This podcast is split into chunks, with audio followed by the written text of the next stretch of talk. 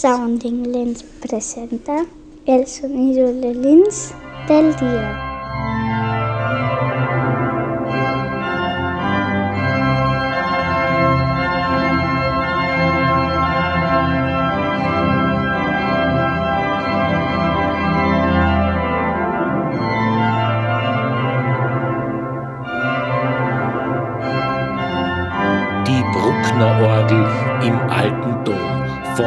Gitti Vasicek. Sounding Linz, ein Projekt der Linzer Klangwolke 2020.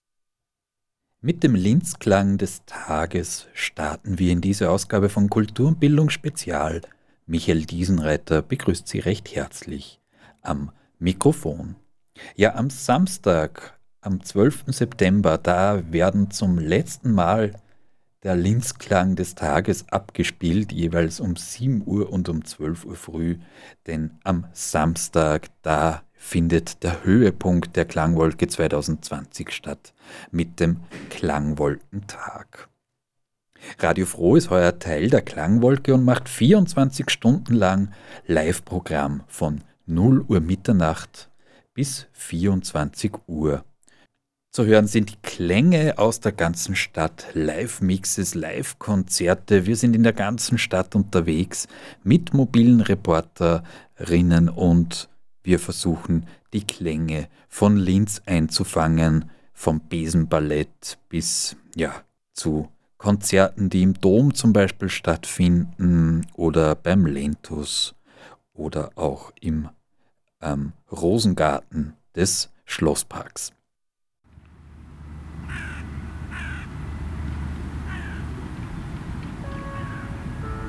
Hey Sigi, was machst du am Samstag? Was am Samstag, am 12. September meinst Ja, nächsten Samstag halt. Äh, da bin ich bei der Klangwolke. Radio Froh ist da nämlich dabei, 0 bis 24 bei Sounding Linz. Ja, genau. Am 12. September gibt es live auf Radio Froh 24 Stunden lang Klänge, Podcasts, Konzerte aus der ganzen Stadt.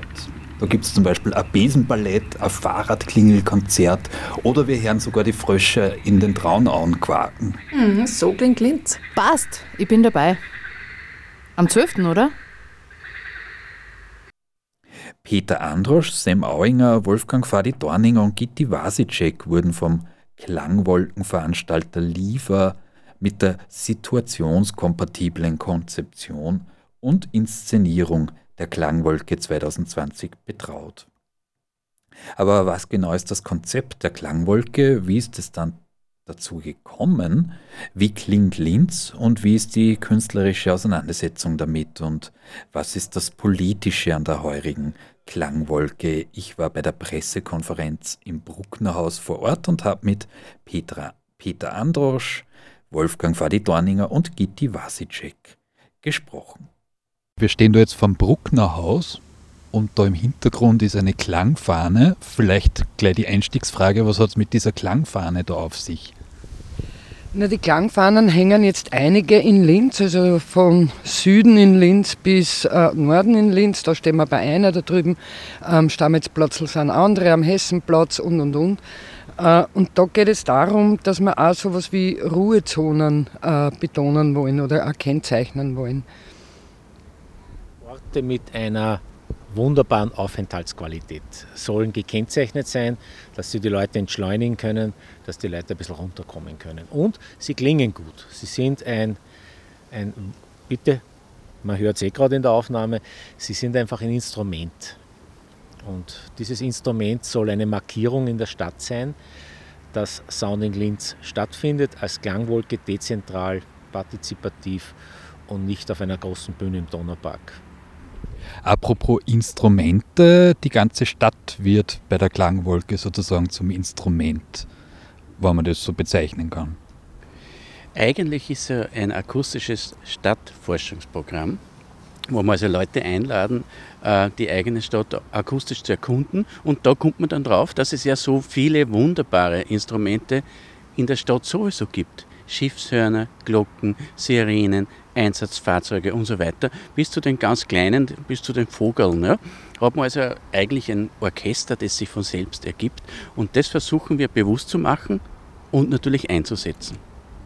Was hat euch da vielleicht überrascht? bei der Konzeption, wer da jetzt alle mit dabei ist zum Beispiel? Erstens einmal hat es uns überrascht, dass wir vier so gut zusammenpassen. Also das war wirklich eine, eine wunderbare Erfahrung oder ist noch immer eine wunderbare Erfahrung.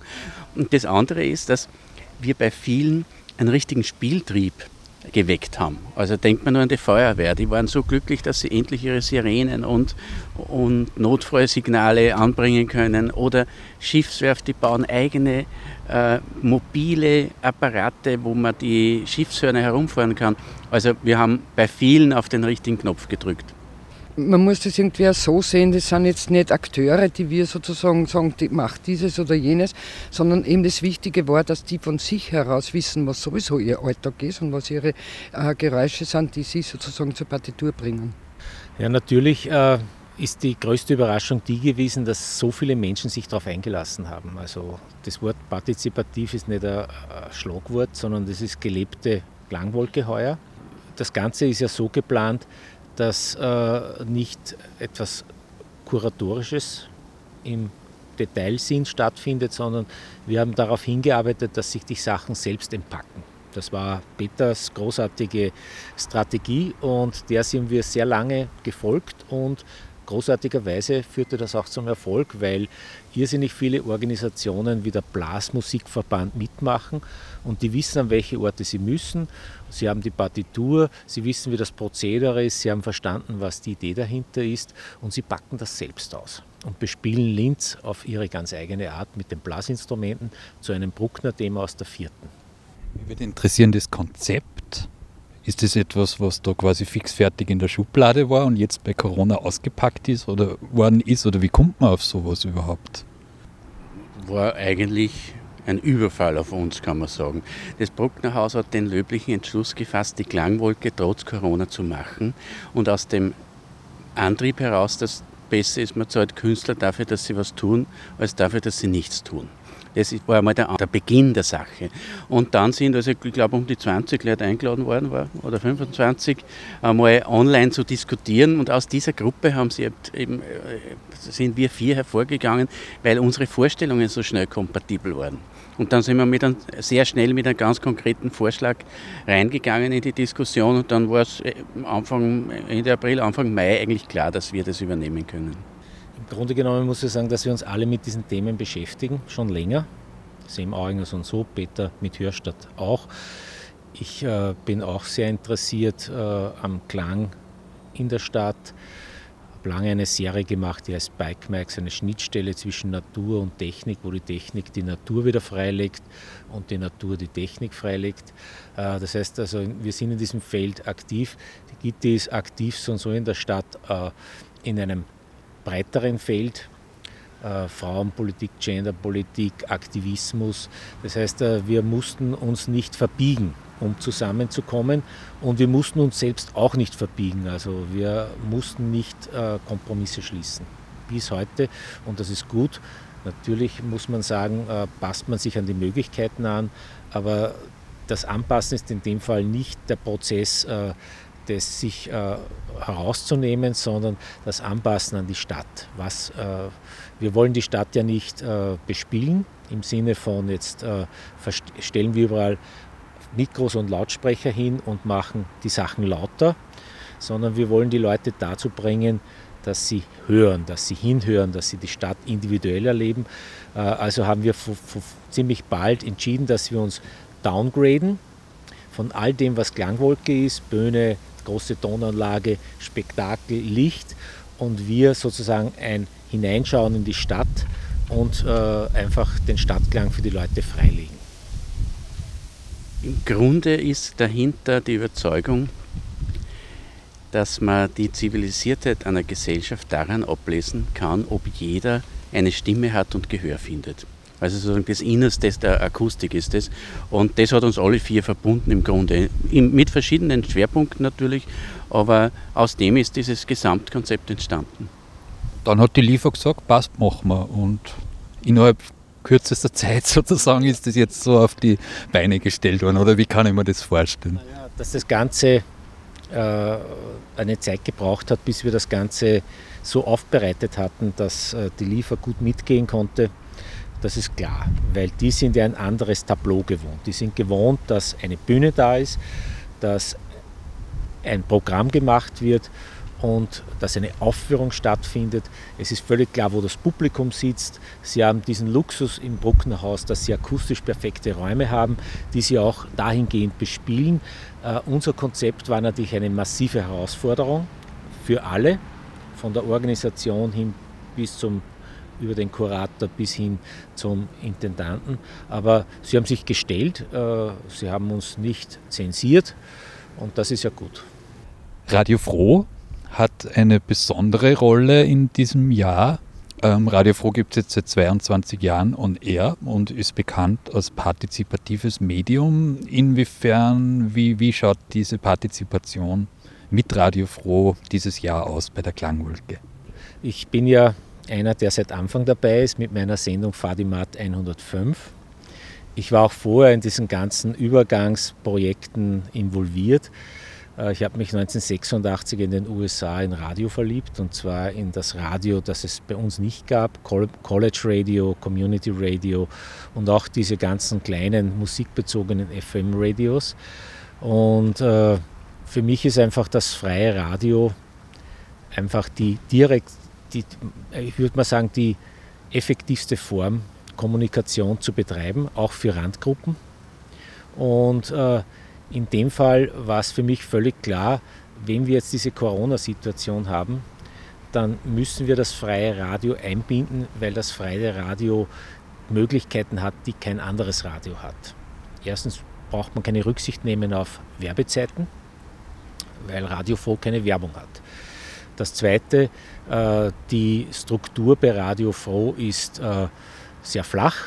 Man kommt sehr schnell ins Gespräch und kann seine Ideen sehr einfach vermitteln und dann hofft man, dass das, was man vorträgt, auf Gegenliebe stößt. Das ist in dem Fall passiert und, äh, und im Grunde genommen ist das, was wir machen, auch dem, was Radio Froh macht, sehr ähnlich. Also wir wollen auch das zum Hören bringen, was sehr leicht verschüttet ist. Und Radio Froh tut das auch. Die fremde Sprache, der, der Klang der fremden Sprache über das Medium, die Möglichkeit, dass äh, Menschen mit migrantischem Hintergrund in der Stadt ein Medium haben, wo sie ihre Sprache weiterpflegen können. Äh, das äh, hat uns nicht nur interessiert, sondern es war eine Aufgabe. Und beim Linzklang haben wir das eh auch eingeführt, indem Ansagen in verschiedenen Sprachen sind. Und äh, ich bin sehr froh, dass Radio Froh diese 24 Stunden mit uns geht weil wir in diesem Fall den Linzerinnen etwas zeigen, dass ein Medium etwas anderes ist als eine, als eine Abspielmaschine, dass es ein Ort der Kommunikation ist. Und diese Abspielung, die normalerweise vorgenommen wird anhand von Infratests, anhand von Marktberechnungen, gar nicht stattfindet und somit äh, eine Verschwendung da ist, die eine sehr positive Form einer Dekadenz ist, die ich sehr liebe in dem Fall. Aber was passiert da am 12. September? Oh, sehr viel. Ich würde einfach sagen, uh, soundinglinz.at slash radiofroh, da ist das ganze Programm drinnen. Uh, ein zentraler Punkt, Udo Noll von Radio Apore, eine andere Form von Radio, hat uh, Geräte für uns entwickelt, die sehr klein sind, sehr beweglich sind, wo wir über das Internet sozusagen durch die Stadt flanieren können und äh, sozusagen Sounds live über einen Server in Stream spielen können. Und das werden wir bei Radio Froh massiv ausnutzen. Die Radio Froh-Redakteurinnen werden mit so Rucksäcken unterwegs sein und die werden einfach ihrem Gespür nach Klang, nach dem, wie sich die Stadt gestaltet, bewegen und das werden wir auch spielen. Und dann gibt es Konzerte mit den Sounds von Sounding Linz.at und dann gibt es noch Podcasts, die auch alle auf Sounding Linz.at sind. Was ist denn das Politische an der Klangwolke heuer? Na, das Politische ist ganz einfach. Es geht, wie der Peter vorhin schon gesagt hat, geht es um Demokratie. Wer hat eine Stimme und wer wird gehört und wer darf die Stimme erheben? Das ist auf jeden Fall das Politische an dieser, an dieser Klangwolke. Ja, man könnte ja, wenn man also leicht zum Zynismus neigt, auch sagen, dass die Geschichte der Klangwolke ja einhergeht mit den politischen Entwicklungen in Österreich und Europa. Es wird immer zentralisierter und autoritärer. Also das Grundkonzept war sehr offen, sehr weit, sehr breit und es hat sich dann immer mehr zugespitzt auf einen Abspielort vor einer Videoleinwand im Donaupark. Ja.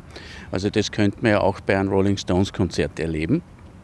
Das hat eigentlich mit einem äh, innovativen künstlerischen Konzept wenig zu tun. Und das war ja auch der Ansatzpunkt für uns, dass wir uns gefreut haben, diese Chance zu kriegen, einmal eine offene, andere Art der Klangwolke wieder hinzustellen. Und insofern, also niemand von uns hat sich natürlich über Corona gefreut, aber insofern war es ein Wink des Schicksals. Äh, politisch, äh, das hat immer so diesen Anstrich, dass äh, die Politik losgelöst wäre vom Leben. Dass Politik eine Verwaltungssache ist und da kommt sie auch her, Polis, die Stadt verwalten. Äh, das hat sich leider wegentwickelt. Es wird die Stadt viel weniger verwaltet als äh, politisch instrumentalisiert. Äh, wenn diese Klangwolke politisch ist, dann wieder deswegen, weil wir wieder zeigen, wie die Stadt funktioniert, wie wir Menschen in dieser Stadt miteinander funktionieren und äh, was wir uns wünschen in diesem Funktionsrahmen. Und so gesehen ist unsere Klangwolke deshalb politisch, weil wir die Leute einfach dazu bringen wollen, dass sie sich entschleunigen, sich äh, auf eine Deckungsreise machen, neue Erfahrungen sammeln, diese höchstwahrscheinlich neu bewerten und dann in ihr Leben und in ihre Umgebung einfließen lassen. Und dann sind wir wieder bei Verwalten der Stadt. Äh, jeder ist Stadt, jeder muss sich um diese Stadt kümmern. Äh, ich sehe das nicht so, dass äh, Politik wäre, dass wir alles auslagern an Politiker. Aber zum Beispiel eben, dass es ein Fahrradklingelkonzert gibt oder eine Kittikelmaß und zum Beispiel kein, kein Hubkonzert von Autos ist ja auch ein Statement beispielsweise. Das, das tut mir sehr weh, das muss ich, muss ich gestehen. Ich habe lange für mein Hubkonzert gekämpft äh, und habe mich dann geschlagen gegeben. Äh, die Argumente der anderen waren also einfach äh, zutreffender als meine, aber der Sound eines, einer Masse von Autos mit gestimmten äh, Hupen wäre grandios gewesen. Ne? Aber aus diesen ökologischen äh, Anforderungen heraus ist das halt nicht möglich gewesen. Das heißt durchaus auch unterschiedliche künstlerische Positionen sozusagen, die sich da vereinen. Wir, ja, wir sind ja alle eigentlich, durch das das so kurz war, haben wir, sind wir ja alle selbst mit dem Projekt gewachsen oder wir haben sozusagen das aufgebaut, mitgewachsen genauso ja die, die Mitarbeiter oder eben, wie vorhin die Frage war, mit der Liefer. Eigentlich auch die Liefer war ja dann immer mit am Boot und ist gewachsen. Natürlich gibt es als erstes einmal Ideen. Ich muss ja sagen, wir haben ja auch eine Recherche jetzt äh, von sämtlichen Autohupen der unterschiedlichen äh, Marken und wissen jetzt, wie die klingen. Ja, die gibt es im Archiv jetzt. Ja, aber letztendlich war es tro ja, trotzdem so, dass wir gesagt haben, na, das kann man heute nicht mehr, mehr bringen, dass man jetzt tausende Autos, äh, und es hätte natürlich eine gewisse Menge braucht, äh, irgendwo hinkarren lassen, um dann sowas zu veranstalten. Ja, das Radeln in der Stadt äh, ist einfach per se ein politisches Thema weil einfach sie in den letzten 25 Jahren das Auto so breit gemacht hat auf allen Verkehrswegen, dass die Radlfahrer schon gefährdet sind. Es gab ja in Linz mal eine Zeit, wo die Radwege durchaus offensiv ausgebaut wurden, dann ist es sehr lange weggeschliffen und jetzt sind auch die ganzen Teile, die neu dazukommen, sind Stückwerk. Da fährst du 50 Meter wo auf einem Radweg gegen die Einbahn und dann ist es schon wieder vorbei. Da gibt es richtige Schildbürgerstreiche, möchte ich als Radfahrer sagen. Und äh, das Rad ist an und für sich ja so ziemlich das schönste Verkehrsmittel in der Stadt, weil du so flexibel bist, weil du so beweglich bist. Äh, gleichzeitig, heute sind fit, zum anderen schädigt man niemand, man verpestet nicht die Luft, erzeugt keinen Lärm. Äh, die Gefahr ist halt immer die, wie können Eltern ihren Kindern erlauben, dass sie in die Schule mit dem Rad fahren. Ja. Jetzt sind die Kinder alle, äh, permanent kommt eine, eine neue Notstatistik raus, dass die Kinder immer schwerfälliger, immer äh, unbeweglicher, immer dicker werden. Gleichzeitig äh, reagiert keine Kommune in Österreich darauf, das Fahrradnetz so auszubauen, dass Eltern ohne schlechten Gewissen ihre Kinder in die Schule mit dem Rad schicken können, was ja wunderbar wäre. In Kopenhagen sind sie einen sehr radfreundlichen Weg gegangen, sehr erfolgreich. Auch touristisch mega erfolgreich. Amsterdam, wenn man da am Bahnhof ankommt, also die Leute in Amsterdam haben drei Räder, eines am Wochenende zum Ausfahren, ein teures, schönes. Dann haben sie das Rad, wo sie zu Hause zu ihrem Regionalbahnhof fahren. Dort wird es angekettet, brauchen sehr viel Platz für diese Räder. Dann fahren Sie mit dem Zug nach Amsterdam zum Beispiel oder in eine andere Stadt, Rotterdam, wo auch immer hin. Dann haben Sie am Bahnhof das Rad angekettet an einer gewissen Stelle. Das Rad wird genommen, Sie fahren in die Arbeit. Prozedere, Tour wieder das Gleiche. Das ist für die selbstverständlich. Und das erhöht die Lebensqualität massiv.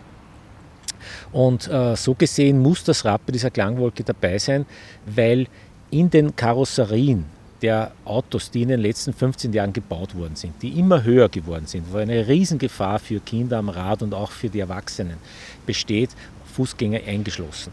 Äh, diese Leute sind so entkoppelt akustisch in diesem Raum, in diesem Auto, dass sie gar keine Klingel mehr hören können dass sie auch keinen Hilferuf von jemandem mehr hören können, die sind sozusagen entkoppelt von der Gesellschaft. Also ich finde, dass diese Autos, die in den letzten Jahren gebaut worden sind, vor allem in dem Segment über 30.000 Euro, mit den ganzen akustischen Einbauten, die gemacht worden sind, dass der Sound im Auto gut klingt. Die Leute sitzen drin und haben das Gefühl, oh, das Auto klingt gut. Äh, äh, also dieses Sounddesign, was da gemacht worden ist, ist völlig asozial, entfremdet die Menschen von ihrer Stadt, von ihrer Umgebung. Und deswegen wollten wir auch einen Stadtteil sozusagen lahmlegen, runterfahren von der Akustik, dass die Menschen einmal diesen Klang der Freiheit, diese Unbeschwertheit, einen Ort einfach betreten zu können, der sonst gefährlich ist, mit dem Rad zu befahren, wo Eltern einfach nur sagen müssen, hey, pass auf die anderen Radler auf und auf die Fußgänger. Das wäre einfach sehr schön gewesen. Jetzt haben wir zwei Radrouten, die auch sehr schön sind, natürlich mit Einschränkungen, aber ich denke, dass wir trotzdem dieses Gefühl vermitteln können. Und die Radlobby macht mit, das ist sehr schön, weil die sich sehr intensiv bemühen, dass äh, das Rad auch in Linz äh, eine Erfolgsgeschichte werden sollte. Und ich möchte haben, dass Linz Kopenhagen wird und das Endziel sollte sein, dass Linz Amsterdam wird. Linz ist diesbezüglich schon nochmal sowas wie die dritte Welt. Die letzte Frage ist jetzt ein Aufruf, den ihr noch machen könnt. Aufrufe brauchen wir eigentlich. Wir sind froh, wenn möglichst viele in der Stadt mittun. Und zwar gibt es dann verschiedene Möglichkeiten. Die erste und allgemeinste und leichteste ist die, bei der Radiowolke mitzumachen. Also ein Radiogerät oder äh, Bluetooth-Lautsprecher oder sonst was in die Fenster zu stellen und von 20 bis 21 Uhr die Sendung von Radio Froh zu übertragen und hinauszutragen. Dann sagst du vielleicht den zweiten Aufruf, Rad? Ja, Rad. Äh, am Nachmittag äh, bei der, bei der, beim ersten Kidical Maß, bei unserem Familienradausflug durch die Innenstadt, bei dieser Klingelwelle mitzumachen. Die startet um 13 Uhr und dauert bis 16 Uhr. Und äh, am Abend gibt es dann für die Advanced Cycler, also für die guten Radfahrer, die Möglichkeit, äh, 19.30 Uhr beim Parkplatz Leiner sich einzutreffen äh, schöne Radlgewand anziehen, schöne Windwesten, das schöne Radl auspacken, mitkommen und dann einen Rundkurs fahren. Die Touren kann man sehr gut dann sehen auf soundinglinz.at, Klingelwellen. soundinglinz.at slash Klingelwellen. Genau. Auch Bürgermeister Klaus Luger habe ich zu den Klängen von Linz und zum Klangwolkenprogramm gefragt.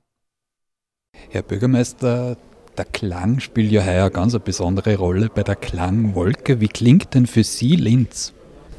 Sehr unterschiedlich, sehr vielfältig, manchmal laut, manchmal leise, manchmal sehr dezent, manchmal auch sehr fordernd. Haben Sie einen Lieblingsklang oder vielleicht mehrere? Naja, grundsätzlich sind meine Lieblingsklänge nicht aus dem Alltag, sondern musikalisch äh, dominiert. Aber was ich äh, durchaus in jeder Stadt sehr gerne höre, ist dieser grundsätzliche Geräuschpegel, der in urbanen Räumen ist und vor allem wenn man von höheren Gebäuden den gesamten Geräuschpegel einer Stadt hört, das ist etwas, was mir besonders gefällt. Inwiefern sehen Sie diese Situation, diese Corona-bedingte Situation eben auch als, ja, ich sag mal, Chance, eine Klangwolke in diesem Stil umzusetzen? Oder vielleicht anders gefragt, war es für Sie von vornherein klar, es muss oder soll eine Klangwolke geben, die halt dann ganz anders ausschaut als vielleicht in den letzten Jahren? Na, ich merke aus meinem Herzen keine Mördergrube. Mir ist eine traditionelle Klangwolke, in der Menschen zusammenkommen, in der im öffentlichen Raum Begegnung stattfindet, lieber als heuer im virtuellen Raum oder sehr dezentralisiert. Aber als die Frage äh, Tisch lag, Klangwolke ja oder nein, habe ich mit Dietmar Kerschbaum ein Gespräch geführt, ob es auch andere Überlegungen gäbe. Und die gab es zu dem damaligen Zeitpunkt schon und die wurden weiterentwickelt und das ist genau das, was wir jetzt hören werden. Äh, denn es ist besser, ein Alternativprogramm zu haben als gar kein Programm. Aber 2021 hoffe ich persönlich sehr wohl darauf, dass wir wieder gemeinsam mit 100.000 Menschen im Donaupark äh, eine Klangwolke begehen können. Und was halten Sie sozusagen persönlich von diesem Konzept? Oder was ist vielleicht das Spannende für Sie dran? Na, das Spannende ist für mich, dass es äh, erstens regionale Künstlerinnen und Künstler sind, die hier das Zepter in der Hand haben. Das ist mir ein Anliegen, weil diese Berufsgruppe ganz massiv äh, gelitten hat ab Ende Februar spätestens. Das Zweite ist, es ist ein Alternativprogramm. Es ist nicht meine Lieblingsart, so dezentralisiert eine Klangwolke zu haben, aber unter den Bedingungen ist es das Optimum. Man muss sich ja nach dem strecken, was möglich ist und nicht nach dem, was man sich unbedingt in den Kopf setzt. Vielleicht noch kurz ein Statement zu Radio Froh. Radio Froh gibt es seit 22 Jahren und ist ja eigentlich bekannt als partizipatives Medium. Und ja, was halten Sie denn von dieser Idee sozusagen, dass in ganz Linz Reporter, Reporterinnen herumschwirren und 24 Stunden lang einfach die Stadt einfangen. Ja, das ist eine dieser Novitäten und dafür auch ein Dankeschön an Radio Froh, aber auch an Dorf TV, dass Medien, die nicht zu den ökonomisch etablierten zählen, hier diese Klangwolke mitgestalten, ist, glaube ich, auch eine Chance auf Wahrnehmung.